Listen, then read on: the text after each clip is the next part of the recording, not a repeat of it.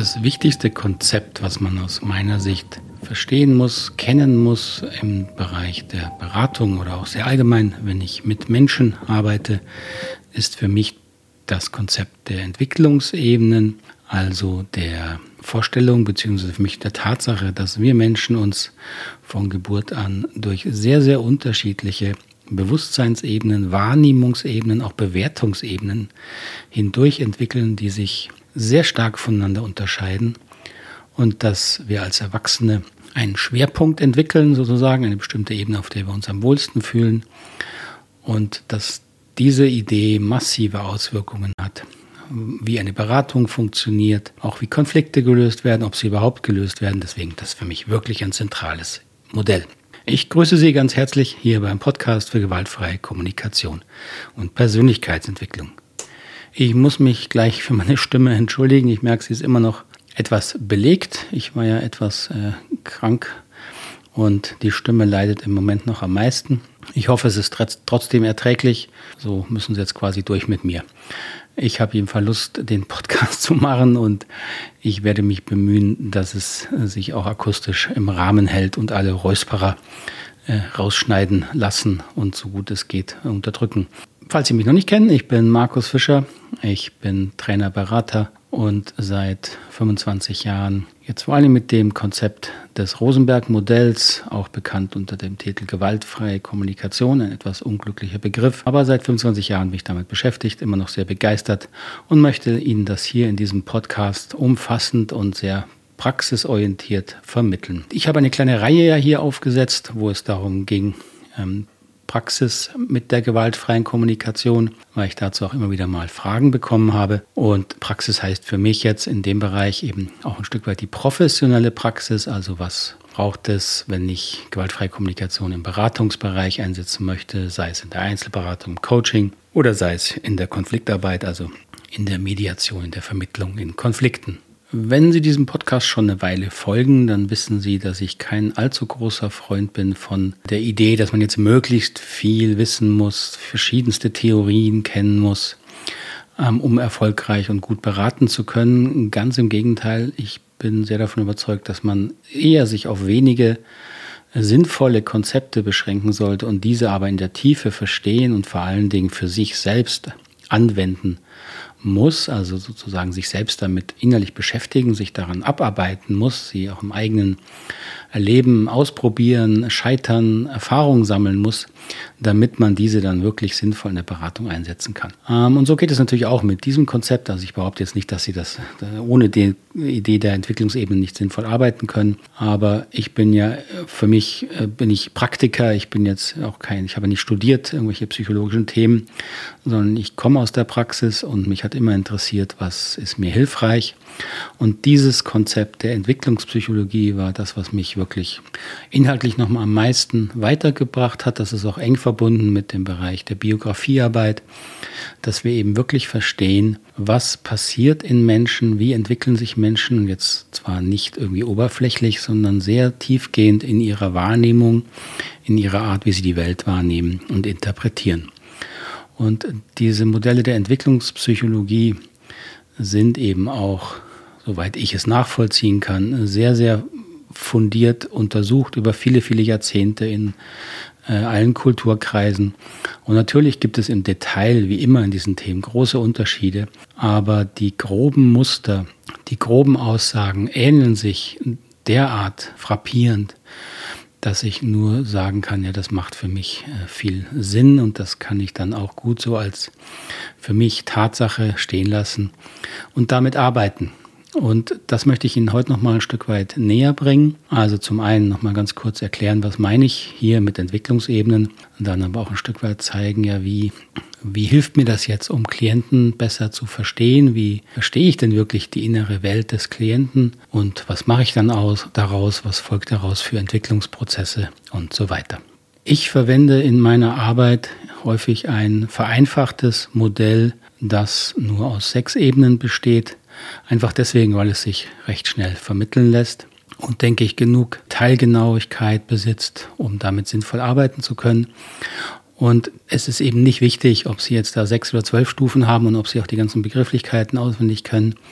es ist wichtig, dass sie ein inneres Gefühl haben, eine wirkliche, einen inneren Geschmack, worum es bei diesen Entwicklungsmodellen geht. Diese Entwicklungsmodelle beschreiben wirklich innere Welten von uns Menschen und sagen eben aus, dass wir im Aufwachsen durch sehr, sehr unterschiedliche innere Welten uns hindurch entwickeln, was eben auch bedeutet, dass wir natürlich auch die Welt da draußen sehr, sehr unterschiedlich wahrnehmen, weil wir sie eben durch diese innere Welt filtern. Deswegen sagt man häufig auch, dass diese Entwicklungsebenen sowas wie eine Brille ist, durch die wir die Welt betrachten, aber wir merken nicht, dass wir eine Brille aufhaben. Das ist eben auch eine wichtige Grundaussage. Diese inneren Entwicklungsebenen sind etwas anderes als irgendwelche Entwicklungstypen, Persönlichkeitstypen wie extrovertiert, introvertiert oder die neuen äh, Typen nach dem Enneagramm. Da bin ich jetzt kein Fachmann, kenne ich mich nicht wirklich aus. Oder es gibt im Businessbereich gab es mal lange dieses DISC-Modell, das auch verschiedene Persönlichkeitstests und Grundtypen dann aufgezeichnet hat. Und das sind aus meiner Sicht sehr oberflächliche Verhaltensbeschreibungen und Beschreibungen natürlich auch von Denkmustern. Aber soweit ich es wahrnehme, kann man all diese Verschreibungen äh, nochmal sozusagen verorten und sehr viel besser und tiefgehender verstehen, wenn ich die darunterliegende Entwicklungsstruktur des Menschen wirklich verstehe. Um Ihnen einen groben Überblick zu geben, ich habe diese Entwicklungsebenen hier im Podcast auch immer wieder mal beschrieben, aber um es auch nochmal in Erinnerung zu rufen, die Idee ist eben, dass sich unser Bewusstsein genauso entwickelt wie unser Körper, wenn wir aufwachsen. Das heißt, die körperliche Veränderung, das nehmen wir ja häufig wahr. Ja, wenn Sie Kinder haben, Kinder beobachten, dann ist das sehr leicht zu sehen. Und natürlich erkennen Sie auch gewisse geistige Entwicklungen. Das Auffallendste ist häufig natürlich der Bereich der Sprache.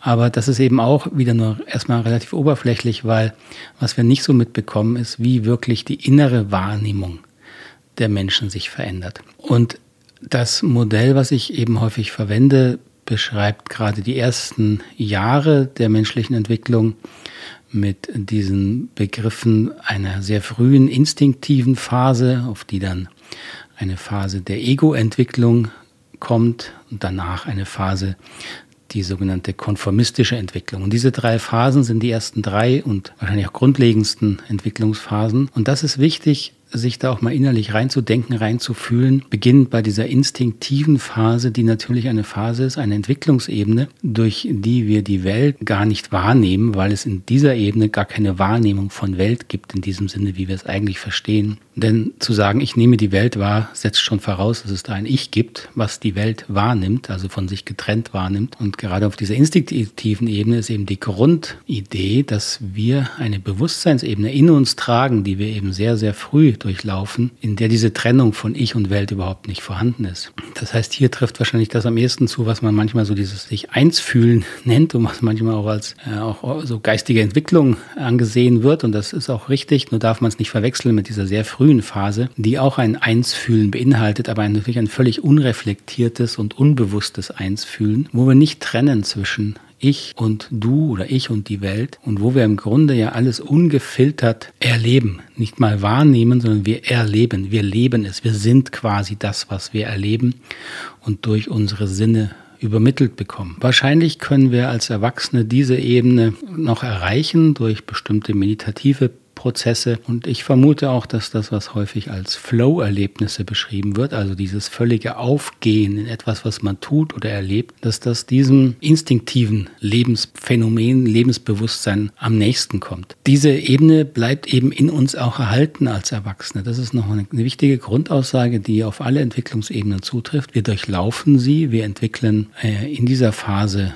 Fähigkeiten. Also in dieser Phase hat natürlich Herausforderungen an uns. Äh, in dieser Phase brauchen wir auch bestimmte Bedingungen, um diese Entwicklungsphasen gut und gesund durchlaufen zu können. Auf der ersten Ebene, der instinktiven Ebene, ist es natürlich vor allem das reine physische Überleben. Das heißt, all die Bedingungen, die es ermöglichen, dass wir physisch und seelisch gesund überleben, das muss von außen gegeben sein. Und wenn das von außen gegeben ist, dann entwickeln wir in uns ein, dieses erfahrene Wir überleben, dieser Eindruck, dieses Selbst Selbstvertrauen, also ein, ist kein Selbstvertrauen, das ist ein Vertrauen in das Leben, im Grunde ein unbewusstes Vertrauen. Und hier merken Sie auch schon, dass hier auch diese Entwicklungsebene sehr viel mit dem Thema Bedürfnissen zu tun hat, die uns ja in der gewaltfreien Kommunikation beschäftigen und mit denen wir uns äh, intensiv befassen. Und äh, die kommen im Grunde auch von diesen Entwicklungsphasen. Das heißt, das Verständnis von Bedürfnissen ist sehr, sehr geprägt durch die Erkenntnisse der Entwicklungspsychologie. Und die erste instinktive Ebene ist eben im Wesentlichen die Ebene des reinen physischen Überlebens. Wenn wir da hindurch wachsen, hindurch gewachsen sind, dann erreichen wir die Phase der Egozentrik. Das heißt, jetzt passiert natürlich etwas sehr, sehr Spannendes, dass wir ein eine Ich-Struktur entwickeln. Das heißt, wir erleben eine Trennung von Ich und Welt. Das ist vermutlich auch sehr menschenspezifisch. Vielleicht gibt es Ansätze davon in höheren Lebewesen, ist nur relativ schwer zu untersuchen. Bei Menschen ist es aber sehr eindeutig. Manche Menschen erinnern sich sogar an diese Phase, wo sie plötzlich wie aufwachen, natürlich aus einer Art unbewussten Schlaf der Verschmelzung und in der Welt sich getrennt sehen als Einheit, als Individuum. Und hier entwickeln wir eben das Bedürfnis und auch das Bewusstsein von Ich bin, und ich bin nicht nur, sondern ich bin wichtig, ich bin wertvoll. Das heißt, hier ist im Grunde die Basis des Selbstwerts gelegt auf Bedürfnisebene. Dieses Bedürfnis muss auch hier wieder erstmal von außen genährt und erfüllt werden. Und so leben wir eben in einer egozentrischen Welt, in der wir alles auf uns beziehen, wo es nicht oder kaum noch um andere Menschen geht. Das interessiert uns in dieser Ebenenphase nicht wirklich und das ist auch nicht schlimm. Man darf jetzt Egozentrik nicht mit Egoismus verwechseln, also nicht mit erwachsenem Egoismus. Äh, das ist äh, eine, eine Mangelerscheinung als Erwachsener, die in der Not entsteht oder wenn Menschen, was leider natürlich manchmal auch passiert, emotional in dieser egozentrischen Ebene sehr, sehr viele Verletzungen erlitten haben und dann quasi da wie stecken bleiben, dann entwickeln wir auch als Erwachsene manchmal eine zu starke egoistische Struktur und das ist dann sozial eher schwierig. Aber sonst ist es eine sehr, sehr wichtige und gesunde Phase. Wir müssen ein starkes ich ein starkes Ego entwickeln, um überhaupt auch später in Gemeinschaft sinnvoll leben und arbeiten zu können.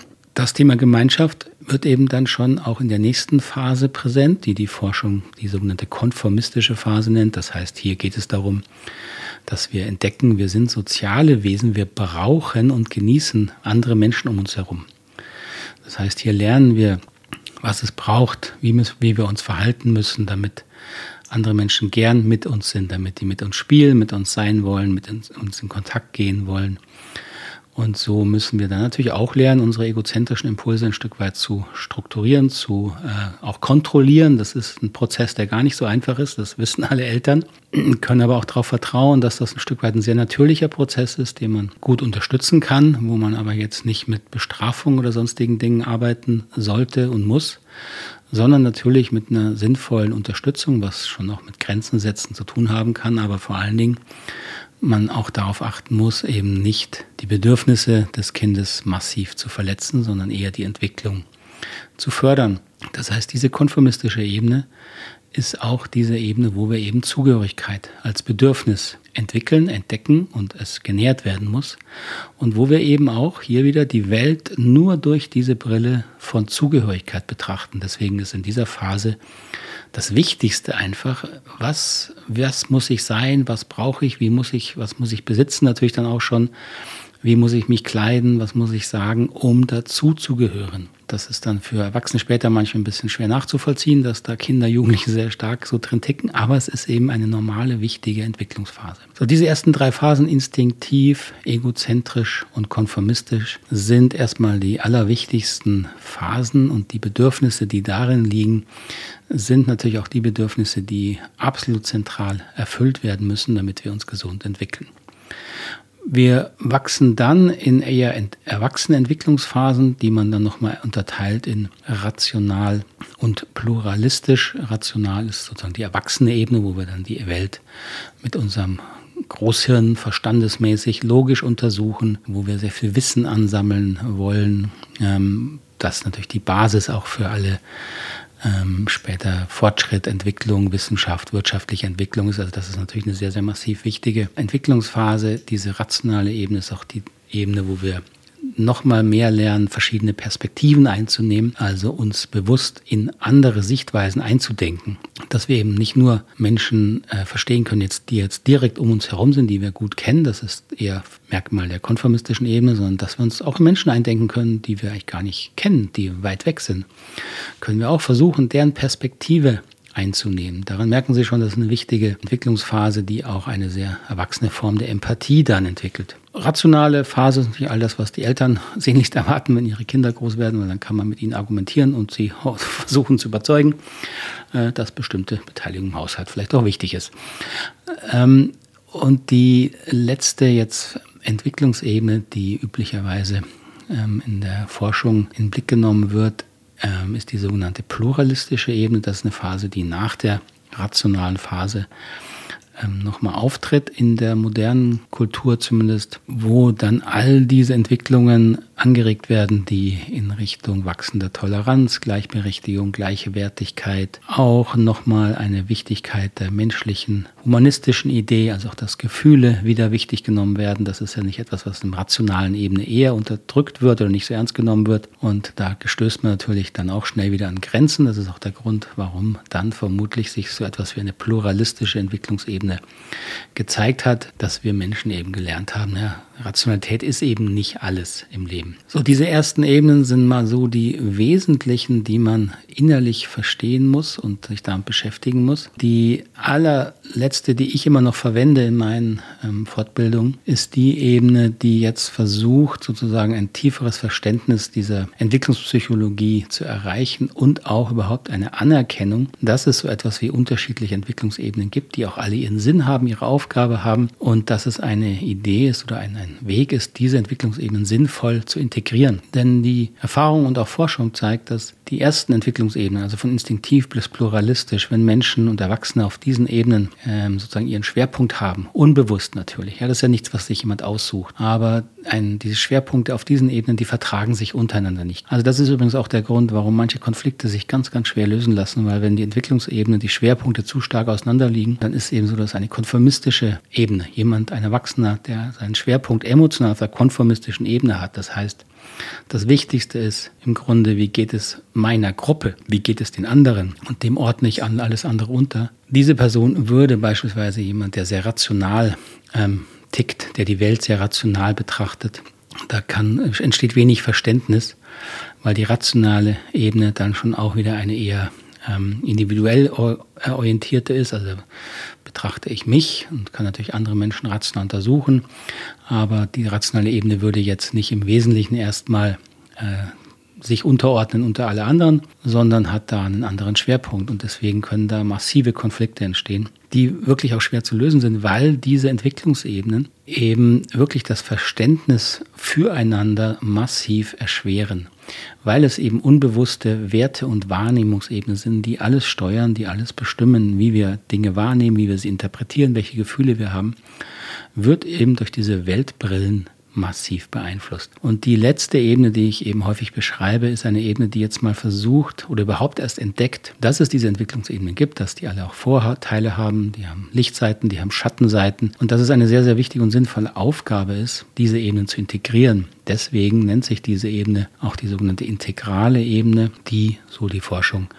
man jetzt so grob äh, in größeren Umfang seit vielleicht 100, 150 Jahren wirklich auch untersuchen und feststellen kann. Natürlich gab es immer schon Menschen, die diese Ebene auch früher erreicht haben, aber in nennenswerten Umfang ist sie wohl erst seit relativ kurzer Zeit eben präsent und ist eben auch eine Anforderung an neue Herausforderungen. Wir brauchen eben dieses integrierende Denken, natürlich auch, um, wie wir gerade auch wieder feststellen, besser mit Konflikten umgehen zu können und das die Tatsache, dass wir gerade natürlich auch mit massiven globalen Problemen wieder zu kämpfen haben, zeigt auch, dass wir da im Moment noch nicht allzu weit sind, zumindest wenn man mal so den globalen Durchschnitt betrachtet. So, aber nochmal wie jetzt zurück zum Thema auch Beratung und äh, Coaching, Mediation und Arbeit mit gewaltfreier Kommunikation. Es ist jetzt nicht so, dass ich sage, dass Sie in in der konkreten Arbeit mit Menschen, Klienten dieses Modell erklären sollten. Zumindest auf keinen Fall sozusagen von Anfang an als Grundvoraussetzung, sondern Sie wissen, wir arbeiten ähm, vor allen Dingen mit der Methodik eines empathischen Verstehens. Das heißt, dass sie sich eben als Unterstützer, als Berater ganz bewusst in die Welt, eben die Wahrnehmung, die Brille des Klienten hineindenken und fühlen und wirklich diese innere Welt sich so gut es geht bewusst machen und auch mit dem Klienten bewusst machen so dass wir dem Klienten helfen können, sich selbst besser zu verstehen und vor allen Dingen die Prozesse in sich besser zu verstehen, die ihm halt unbewusst geblieben sind und die eben häufig die Ursache für Probleme, für Entscheidungsprozesse sind, die schwierig sind, für Konflikte sind und es zeigt sich eben, dass dieses empathische Verständnis erstmal der zentrale, wichtigste Prozess ist. Und gerade für dieses empathische Verstehen hat mir eben nochmal auch das Verständnis dieser Entwicklungsebenen sehr geholfen. Zum einen, um auch nochmal mich selbst besser zu überprüfen und zu schauen, was fällt mir denn schwer. Also welche dieser Entwicklungsebenen erreiche ich selbst ähm, nicht so leicht, was eben damit zu tun hat, wie ich aufgewachsen bin und wo mein, auch meine Schattenseiten und blinden Flecken geblieben sind in dieser Entwicklung. Und es zeigt sich eben in der praktischen Arbeit, dass meine eigenen blinden Flecken natürlich ein Problem sind, weil ich dann auch den Klienten in diesen Punkten entweder nicht nur nicht verstehe, sondern dann manchmal sogar anfange, die Person abzuwerten, ja, weil ich eben diese Teile im Grunde nicht verstehe, deswegen auch nicht mag und dann anfange, sie zu, an, zu bewerten. Das heißt, dieses, diese Idee der Entwicklungsebene hat mir nochmal geholfen, ähm, auch meine eigene Wahrnehmung genauer zu untersuchen eben unter dem Aspekt, was fällt mir schwer, was fällt mir leicht, habe ich Schwierigkeiten, egozentrische Impulse anzuerkennen, ne, die natürlich auch manchmal sich in Aggression und Gewalt äußern, habe ich Schwierigkeiten, konformistische Themen zu akzeptieren, also dass Menschen einfach sehr, sehr darauf angewiesen sind, es brauchen, gemocht zu werden von außen in Gruppen. Ähm, habe ich Schwierigkeiten mit rationalen Begründungen, habe ich Schwierigkeiten mit eher instinktiven Begründungen und Verständnisformen der Welt. So all das kann man eben nochmal auf Basis dieser Entwicklungsebenen für sich selbst untersuchen. Und natürlich hilft dieses Verständnis dann auch, die innere Welt des Klienten zu sortieren und ähm, vernünftige ähm, Theorien, innere Theorien und äh, Erklärungsmuster zu, aufzubauen, um dem Klienten eben zu helfen, sich besser zu verstehen. Denn es zeigt sich eben, dass Klienten kommen in Coaching, Beratung und natürlich in Konflikten ist es sowieso der Fall, dass die schwierigen Probleme entstehen da, wo Menschen sich selbst nicht mehr verstehen ja, das ist eben der genaue Punkt. Dann äh, haben sie in sich emotionale Prozesse, Gedankenmuster, Strukturen, wo sie merken, sie verstehen sich nicht und können sich deswegen auch nicht verändern. Und in Konflikten ist das Ganze ja sozusagen nur externalisiert. Das heißt, da erleben Menschen das mit anderen Menschen. Und auch dort ist es natürlich so, dass es da schwierig wird, wo Menschen dann anfangen, sich gegenseitig ähm, sehr abzuwerten. Und das hat eben auch wieder mit ähm, diesen Entwicklungsprozessen zu tun, wo dann Fehlentwicklungen oder auch Verletzungen entstanden sind, aus dem heraus Menschen anfangen, sich zu bewerten. So diese Fähigkeit, sich da einzudenken, das ist eben das, was wir trainieren und wo dieses, diese Idee der Entwicklungsebenen uns nochmal massiv weiterhelfen kann, um auch wirklich ein, ich sag mal, demütiges Anerkennen zu entwickeln, dass Menschen eben auch da stehen, wo sie stehen. Ich weiß, früher war ich teilweise frustriert, wenn ich erlebt habe in Konflikten, ähm, dass ich manche Konflikte dass sich da einfach nichts bewegt hat oder sehr wenig bewegt hat und manche Konflikte auch schlicht ähm, nie, überhaupt nicht besser wurden in der Beratung.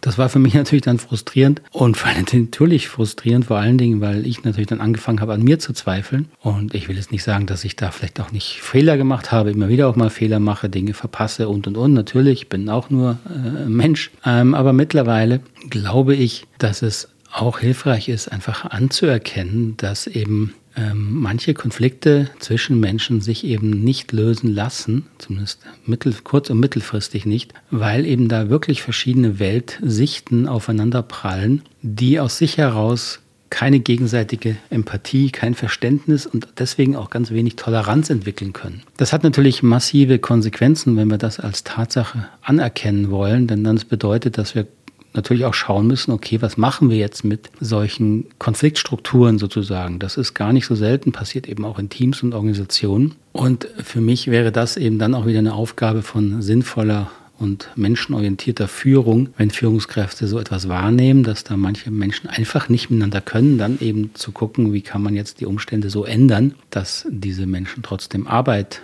finden können, aber eben nicht mehr so aneinander geraten. Und für meine eigene Arbeit muss ich eben auch, wie ich sagte, diese Demut entwickeln, dass ich auch anerkennen muss. Manche Themen lassen sich eben nicht so leicht lösen, klären. Auch persönliche Entwicklungsprozesse brauchen Zeit. Ähm, und das passt eben auch völlig zu dem Verständnis, was in dieser Entwicklungspsychologie sich eben absolut zeigt dass diese Entwicklungsphasen eben Phasen sind. Das sind jetzt nicht irgendwie Sprünge, die in ein paar Tagen passieren, sondern diese psychologischen Entwicklungsphasen durchlaufen wir über Monate und Jahre. Und es zeigt sich eben auch, dass Erwachsene, wenn sie eben sich weiterentwickeln müssen oder sie wollen es, dass das eben dann auch Zeit braucht. Ja, das ist nichts, was an einem Wochenende passiert, äh, auch selten, was innerhalb von wenigen Wochen passiert, vor allem dann nicht, wenn es wirklich um größere sozusagen Entwicklungssprünge oder Entwicklungsprozesse geht.